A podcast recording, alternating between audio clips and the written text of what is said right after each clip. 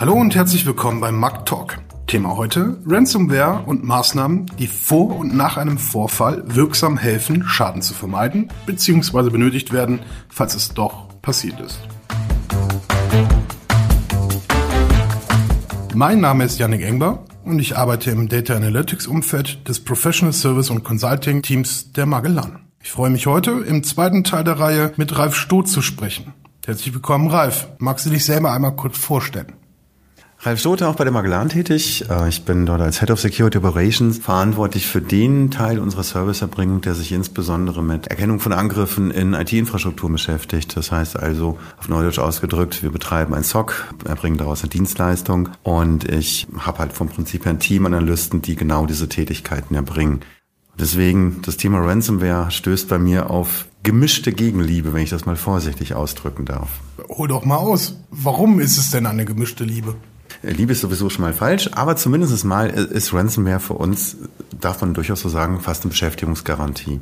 Ransomware ist kein neues Thema, wir reden seit mehreren Jahren darüber, aber wie bei allen IT-Security-Themen hat man immer so ein bisschen die leise Hoffnung, irgendwann wird es weniger und es gibt auch mal was anderes und was Neues. Äh, leider Gottes gilt das für Ransomware überhaupt nicht. Die ähm, Angriffe, die wir sehen, die Angriffe, die dokumentiert werden, die in die Presse kommen, sind stetig steigend von der Anzahl her, von der Frequenz, aber auch von der Größenordnung. Das heißt also von einzelnen frühzeitig bekannten Sachen sind wir heute eigentlich in einer Umgebung angekommen, wo mehrere tausend dieser Fälle pro Jahr weltweit passieren. Wie gesagt, ist für uns einerseits eine Beschäftigungsgarantie, auf der anderen Seite auch etwas, wo wir sehen, dass immer die gleichen Fehler passieren, die halt so ein Ransomware-Ausbruch und auch letztendlich äh, wird Science als Action und Objectives, also das Ziel, das ein Hacker verfolgt, auch ermöglicht. Okay, steigen wir gleich auch direkt dann in diese Details ein, welche Fehler du so gesehen hast über deine, ja, sagen wir mal, inzwischen angestauten Berufsjahre. Äh. Ich hoffe, das waren jetzt nicht angestaubte Berufsjahre, sondern angestaute Berufsjahre. Und ja, das sind tatsächlich schon einige und daraus halt auch die Menge an Erfahrung, die wir darin haben. Es ist ein bisschen traurig zu sagen, dass wir jeden Ransomware-Angriff eigentlich durch beachte doch bitte die Basics hätten vorher mitigieren können. Klar ist es vermessen zu sagen, bitte, lieber Betreiber einer IT-Infrastruktur, kümmere dich um die Basics, dann wird schon nichts passieren, weil wir wissen, dass Fehler gemacht werden. Strukturen verändern sich, neue Systeme werden eingeführt und man vergisst dann doch in irgendeiner Policy, in irgendeiner Maßnahme, die eigentlich definiert ist, eben genau sowas umzusetzen. Schönes Beispiel, es ist kein schönes Beispiel, es ist ein Beispiel aus der jüngsten Vergangenheit, gerade mal wenige Wochen alt, wo wir in einer Umgebung eine Migration hatten, eine Endpoint-Security-Lösung, die von einem Third-Party-Hersteller umgestellt werden sollte auf Microsoft Windows Defender VATP. Und was ist während der Umstellung passiert? Man hat halt zweigleisig gefahren und den Defender in einer Guck halt nur hin, aber mach nichts Einstellung belassen. Das heißt also, das System hat gemonitort, aber halt nicht aktiv unterbunden, was dann passieren hätte können. Und auf einem der betroffenen Endpunkte ist dann genau das passiert, was dann hätte nicht sein dürfen. Ein Anwender hat über Search Engine Poisoning sich eine infizierte ZIP-Datei eingefangen, die darunter einen GoodKit-Loader hatte und der Windows Defender hat es zwar gesehen und reportet, aber nicht unterbunden. Die alte Lösung war zu dem Zeitpunkt schon deprovisioniert. Das heißt, also waren halt einfach in dem Status, dass eigentlich alles richtig gemacht wurde, nur das falsche Zeitfenster mit der falschen Aktion des Anwenders fast zur Katastrophe geführt hätte. Im Endeffekt wurde auch seitens des Kunden hervorragend reagiert, also schnell die Meldung erkannt, schnell äh, Gegenmaßnahmen eingeleitet, also Isolation des Clients, Trennen vom Netzwerk, Sperren des Benutzers und so weiter, sodass das Schadenspotenzial dann halt nicht wirklich ausgenutzt werden konnte. Also wenn ich das richtig verstanden habe, was du gerade erzählt hast, dann ist der Einstiegspunkt über den Client, über eine heruntergeladene Datei gewesen. Meine Frage, die sich daraus dann eigentlich ergibt, ist das typisch? Kannst du das irgendwie statistisch mal wenigstens Pi mal Daumen sagen, wie fängt so ein Angriff denn an? Und ist es klassisch, dass es so stattfindet oder siehst du da noch größere Einfallstore als das?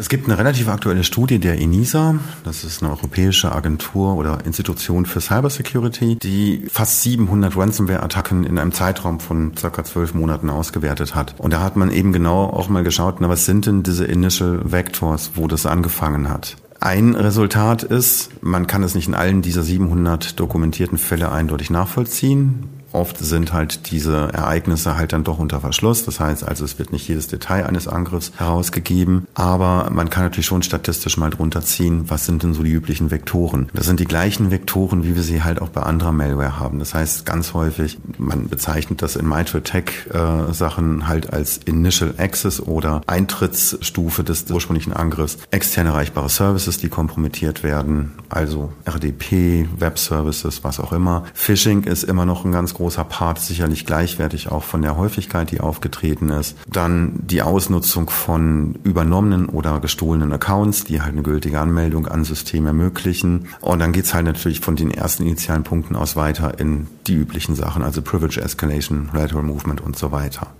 Etwas überraschend tatsächlich ist, dass bei den auswertbaren Fällen auch Supply Chain Compromise genannt wird. Das heißt, das ist so eine Art der Bedrohung, die auch sehr, sehr stark zunimmt in den letzten sagen wir mal zwei Jahren vorsichtig, wo der initiale Zugriff, das Ausbringen halt des ersten äh, Stückchens Schadcode, der letztendlich zu einer Ransomware führen kann, über Netzwerke von Dienstleistern, Softwarefirmen und ähnlichen Institutionen gebracht wurden oder halt auch aus Partnerunternehmen. Auch das ist halt ein ganz typischer Fall. Als Supply Chain Compromise stellt uns auch vor noch größere Herausforderungen, gerade weil hier die Segmentierung oft sehr schwierig ist. Wenn man da zum Beispiel in so Konzepte von Zero Trust reindenkt, da ist ja auch ein Thema, was wir immer und immer wieder gerne äh, diskutieren, vorstellen und auch weiterentwickeln. Wäre das etwas, wo man sowas zum Beispiel auch mit mitigieren kann?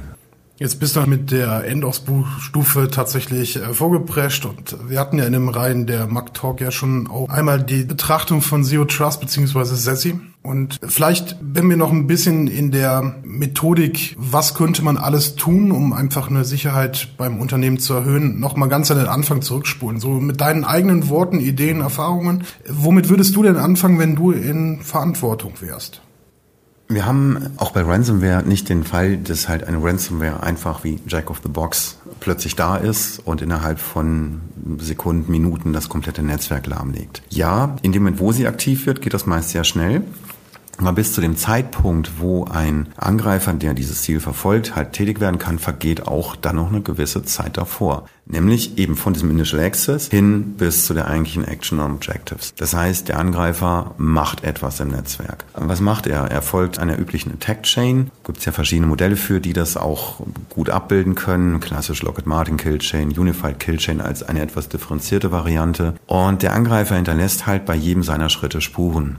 Ja, das heißt, von eben zum Beispiel was wir vorhin hatten, Search Engine Poisoning, eine malicious-Datei wird heruntergeladen. Ab dem Moment, wo diese malicious Activity beginnt, wird auf dem System dann ein weiterer Schritt ausgeführt, Privilege Escalation. Danach äh, schaut sich ein Angreifer von dem System aus um, wo ist er denn eigentlich? Was habe ich hier? Kann ich Dateien verschlüsseln? Habe ich File-Shares? Wie komme ich an die File-Shares dran? Lateral Movement? Welche Admin-Privilegien könnte ich dafür gebrauchen? All diese kleinen Schritte sind halt immer genau das, wo wir sagen, wenn wir sie vorher sehen, können wir schnell und zielgerichtet agieren. Ich muss es nur sehen. Also ich brauche die Informationen, was passiert wann in einem Netzwerk.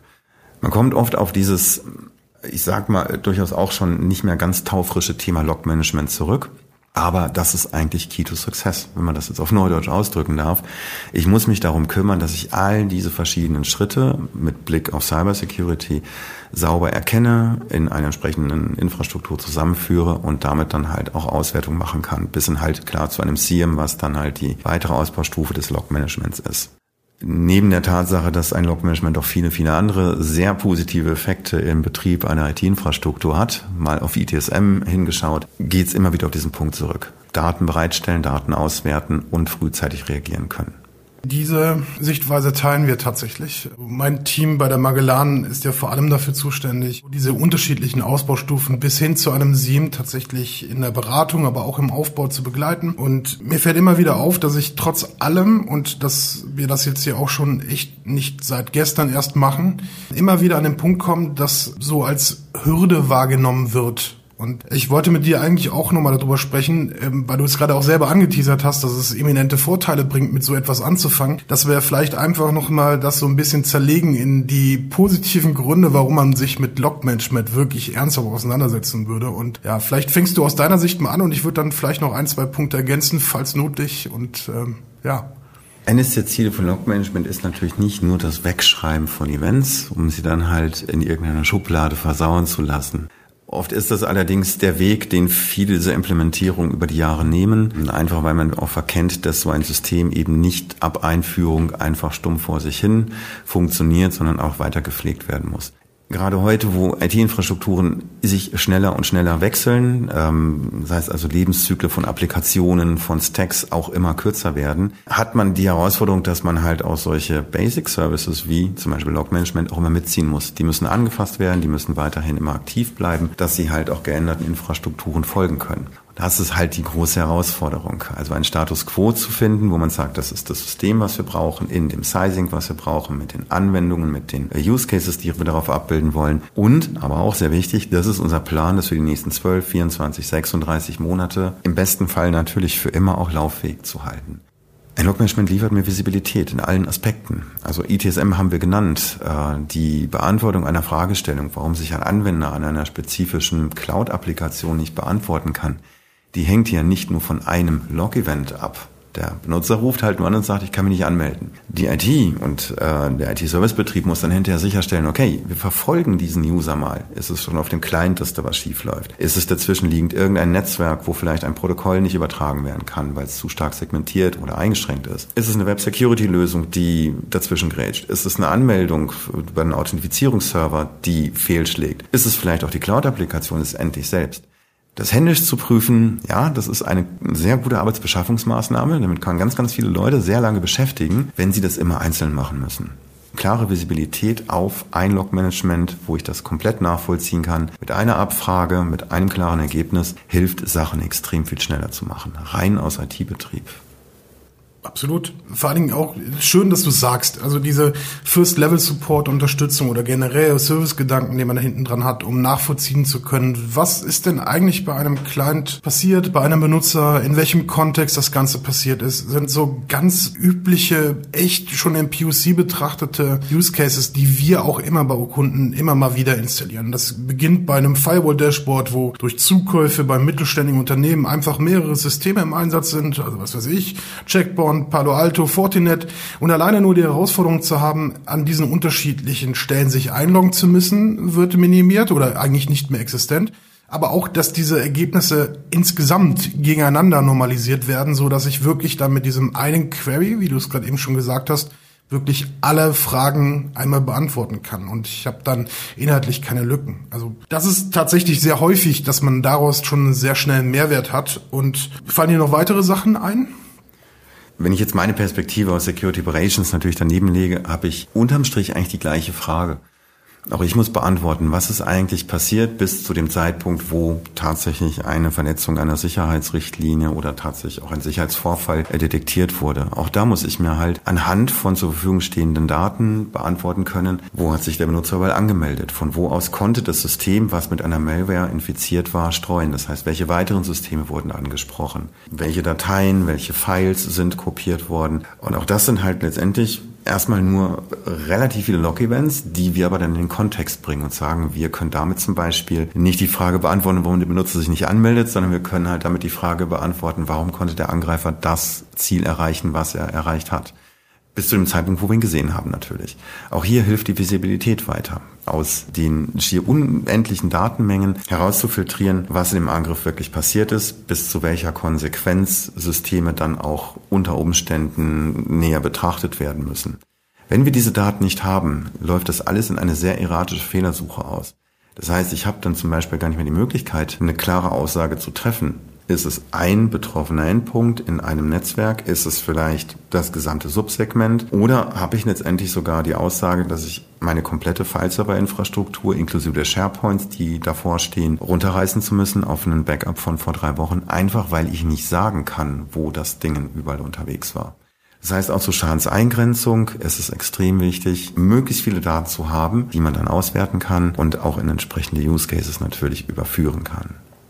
Oft ist dann so, ähm, neben diesem SIEM-Projekt bei unseren Kunden dann, dass man auch, wie du es gerade eben auch schon angeschnitten hast, diese Visibilität einfach auch dafür nutzt, ein Service-Monitoring aufzubauen. Also wirklich zu sagen, anhand von Eventdaten, also generierten Export zu sagen, wie sauber sind denn Abfragen auf meine Datenbank gelaufen zum Beispiel. Oder wenn wir den Verbund eines Services sehen, dann ist es ja nicht immer eine einzelne Komponente, die funktionieren muss, sondern wenn man jetzt auf einen starken Online-Shop angewiesen ist, als Firma seine Verkäufe letztendlich dann zu gewährleisten, dann hängt da ja eine Web Application Firewall, eine Webserver, eine Datenbank hinten dran und plus nochmal, ja, vielleicht sogar selbst gehostete Serverinfrastruktur plus äh, angeschlossene Netzwerkgeräte das ist alles auch so etwas, was wir dann sehen. Also, dass man das auch in einem Verbund und als gemeinsame Story letztendlich betrachtet, um eine sogenannte Servicekette dann darzustellen das bringt mich dann auch immer wieder zu diesem Punkt, dass auch in dieser Welt des äh, Availability Monitorings tatsächlich ja auch irgendwo ableitend Informationen für auch dein Themengebiet äh, sich findet. Also wenn sich die Speichernutzung von einer Datenbank exorbitant verändert, also quasi dort auch in der Ressourcennutzung eine Anomalie darstellt, dann ist das ja auch total geholfen. Also nicht nur demjenigen, der es operativ betreut, sondern auch wirklich auf die Ursachenforschung alle möglichen Felder zu betrachten. Also wirklich dann zu dir hinzukommen oder zu deinem Team und zu sagen, hey, irgendwas stimmt mit unserer Datenbank nicht. Könntest du auch mal gucken, ob das irgendwie was ist, was euch betrifft? Und dann hat man halt wieder mal einen Indikator, um zu sagen, grenzen wir das Ganze ein und betrachten es aus den unterschiedlichsten Seiten. Wir haben durchaus oft die Situation, dass wir erstmal ergebnisneutral uns eben solche Auffälligkeiten in Daten anschauen. Das Ergebnis dabei kann eben sein, wie du sagst, eine Applikation, die nicht mehr so funktioniert, wie erwartet war, die halt äh, versehentlich dann doch mal einen Transaction-Log nicht überschreibt, sondern permanent hinten attached und dadurch halt einen Datenbankspeicher volllaufen lässt. Tatsächlich aber dadurch, dass wir immer auch ergebnisoffen an solche Suchen herangehen, wenn wir eine freie Aufgabenstellung haben, ist es für uns auch ein total legitimes Ergebnis. Neben der Tatsache, dass man solche Sachen natürlich aus Daten rausholen kann, haben wir auch einen Punkt, den wir auch immer mit diesen großen Mengen gut beantworten können, nämlich äh, Compliance. Ja, Compliance sagt auch schon Kunden, die zum Beispiel im Rahmen von Credit 2.0 Sachen umsetzen müssen, dass ein SIEM-System eine gute Idee ist, um das entsprechende Kreuzchen in den Listen setzen zu können. Es ist aber tatsächlich auch so, das mit dem Application Availability Monitoring ist natürlich jetzt keine der, der Kernaufgaben, die wir bringen, aber das ist halt quasi auch so ein nettes Nebenprodukt, was wir häufig haben. Gerade bei Fragestellungen, wo man halt auch aus IT-Security-Sicht zum Beispiel heraus nicht direkt beantworten kann, was ist denn die Ursache dafür, sind wir ergebnisoffen in dem, was wir uns da anschauen. Das heißt, wenn wir zum Beispiel jetzt einen normalen Threat-Hunting-Ansatz nehmen, wo wir eine Auffälligkeit einer, wie du es als Beispiel hattest, Datenbankbelegung bewerten müssen, dann kann für uns die Antwort sein, ja, das kann auch irgendwie eine maliziöse Software sein, die da gerade ihr Unwesen treibt und zum Beispiel schon mal im Hintergrund irgendwie Files auf einer Platte verschlüsselt. Es kann auch sein, dass wir feststellen, okay, das ist ein legitimer Prozess, hatte man Konfigurationsissue. Und so ergänzen sich dann halt auf der gleichen Datenbasis zwei völlig unterschiedliche Blickwinkel. Du mit dem Bereich Application Monitoring, der Nachverfolgung von Serviceketten und wir halt mit der Sichtweise darauf, Cybersecurity zu beurteilen. Ist immer gut, wenn man sich dann gegenseitig ergänzt und das funktioniert in der Regel auch sehr gut. Ein weiterer Punkt, der da halt auch immer noch wieder in Verbindung mit diesen Daten steht, ist Compliance. Wir haben bei vielen Kunden solche Umsetzungen gemacht, einfach weil sie es machen müssen. Sei es also kritisch bedingt zum Beispiel, dass du ein CM-System haben solltest und äh, hat nebenbei natürlich noch eine ganze Menge anderer Anforderungen. Was wir aber dann zum Beispiel auch aus diesen Logdaten oder Eventdaten herausholen, ist Compliance-Verletzungen. Es ist halt nicht anzuraten, Cleartext LDAP in, im Netzwerk zu sprechen. Das sind aber Sachen, die wir sehen, wo wir dann abseits von dem Use Case Application Monitoring oder Cyber Security zum Beispiel halt auch Compliance-Vorgaben prüfen und nachweisen können, dass sie eingehalten werden.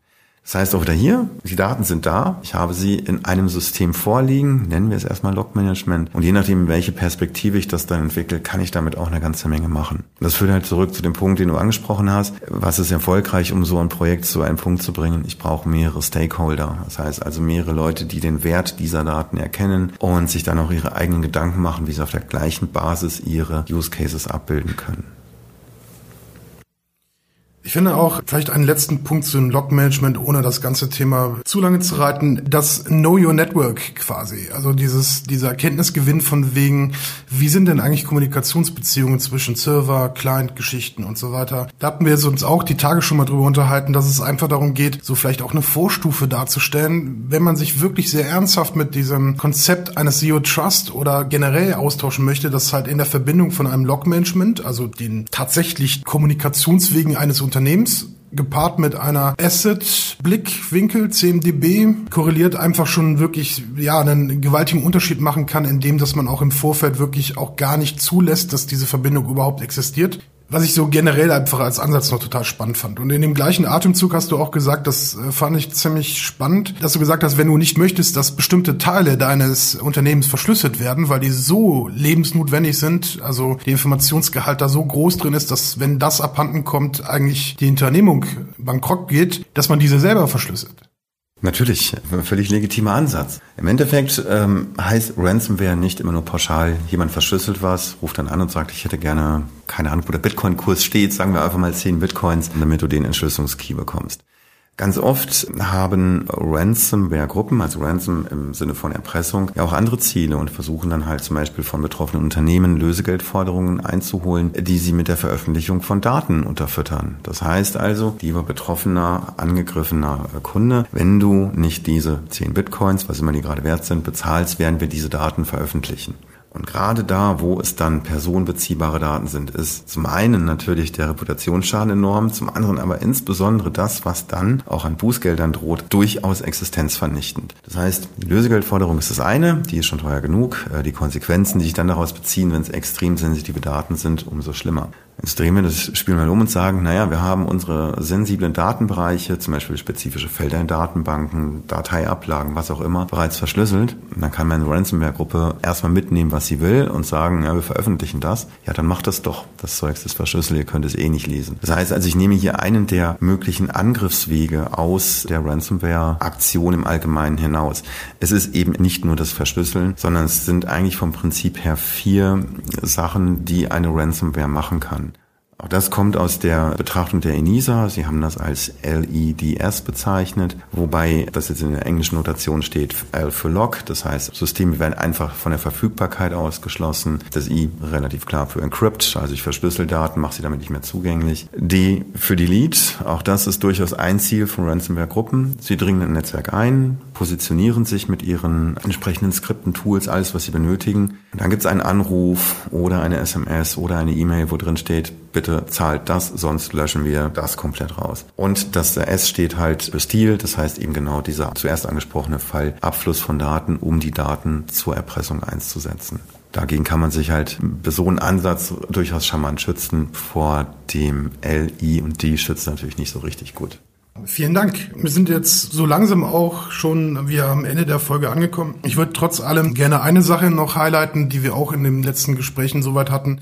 In Ergänzung zu dem ersten Teil dieser Reihe, da hatte Dominik und ich, wir beide hatten darüber gesprochen, wie man eigentlich Maßnahmen ergreifen kann, um Schlimmeres zu verhindern, beziehungsweise was tun, wenn es brennt. Und da hattest du noch so einen Merksatz mir erzählt, den ich irgendwie ganz spannend fand mit irgendwie 3-2-1-Prinzip im Sinne von Datenspeichern. Vielleicht kannst du das auch noch mal kurz erklären? Also ganz richtig, ich habe schon den einen der wichtigsten Punkte beleuchtet bei Ransomware, vor allen Dingen, wenn es halt um, um die Lead Encrypt Steal Data geht. Backup ist mission critical, das brauche ich. Ohne ein Backup habe ich einfach eine Herausforderung, dann muss ich bei Null beginnen. Und es gibt so eine, eine Backup-Regel, äh, die 321-Regel, die eigentlich nur sagt, für alle Daten brauche ich drei Kopien, zwei unterschiedliche Storage-Media und eine Offline-Copy. Mit so einem Konzept hat man eigentlich das getan, was man umsetzen kann, um sich auch über einen Angriff, der zum Beispiel Verschlüsselung zur Folge hat, längere Zeit wehren zu können. Ich komme mit diesem Weg immer noch an lesbare Daten heran. Also 321-Regel, war mir in der Form auch noch nicht so äh, ganz bewusst. Ist kein neues Konzept natürlich nicht und hat natürlich auch einen gewissen Aufwand, aber für kritische Daten sollte man es durchaus sehr ernst nehmen. Dann sind wir am Ende. Ich mag an der Stelle noch mal ein bisschen Mut aussprechen, mit einem Log-Management sehr intensiv mal drüber nachzudenken, ob das nicht doch sinnvoll wäre, damit zu beginnen oder das Ganze auszubauen. Fangen Sie klein an. Einzelne wichtige Logquellen reichen am Anfang schon aus und haben Sie einen Plan, wie Sie das Ganze peu à peu gerne erweitern wollen. Vielen Dank, Ralf. Vielen Dank für die Zeit. Und ich sage Tschüss und bis zum nächsten Mal. Auf Wiederhören. Ciao.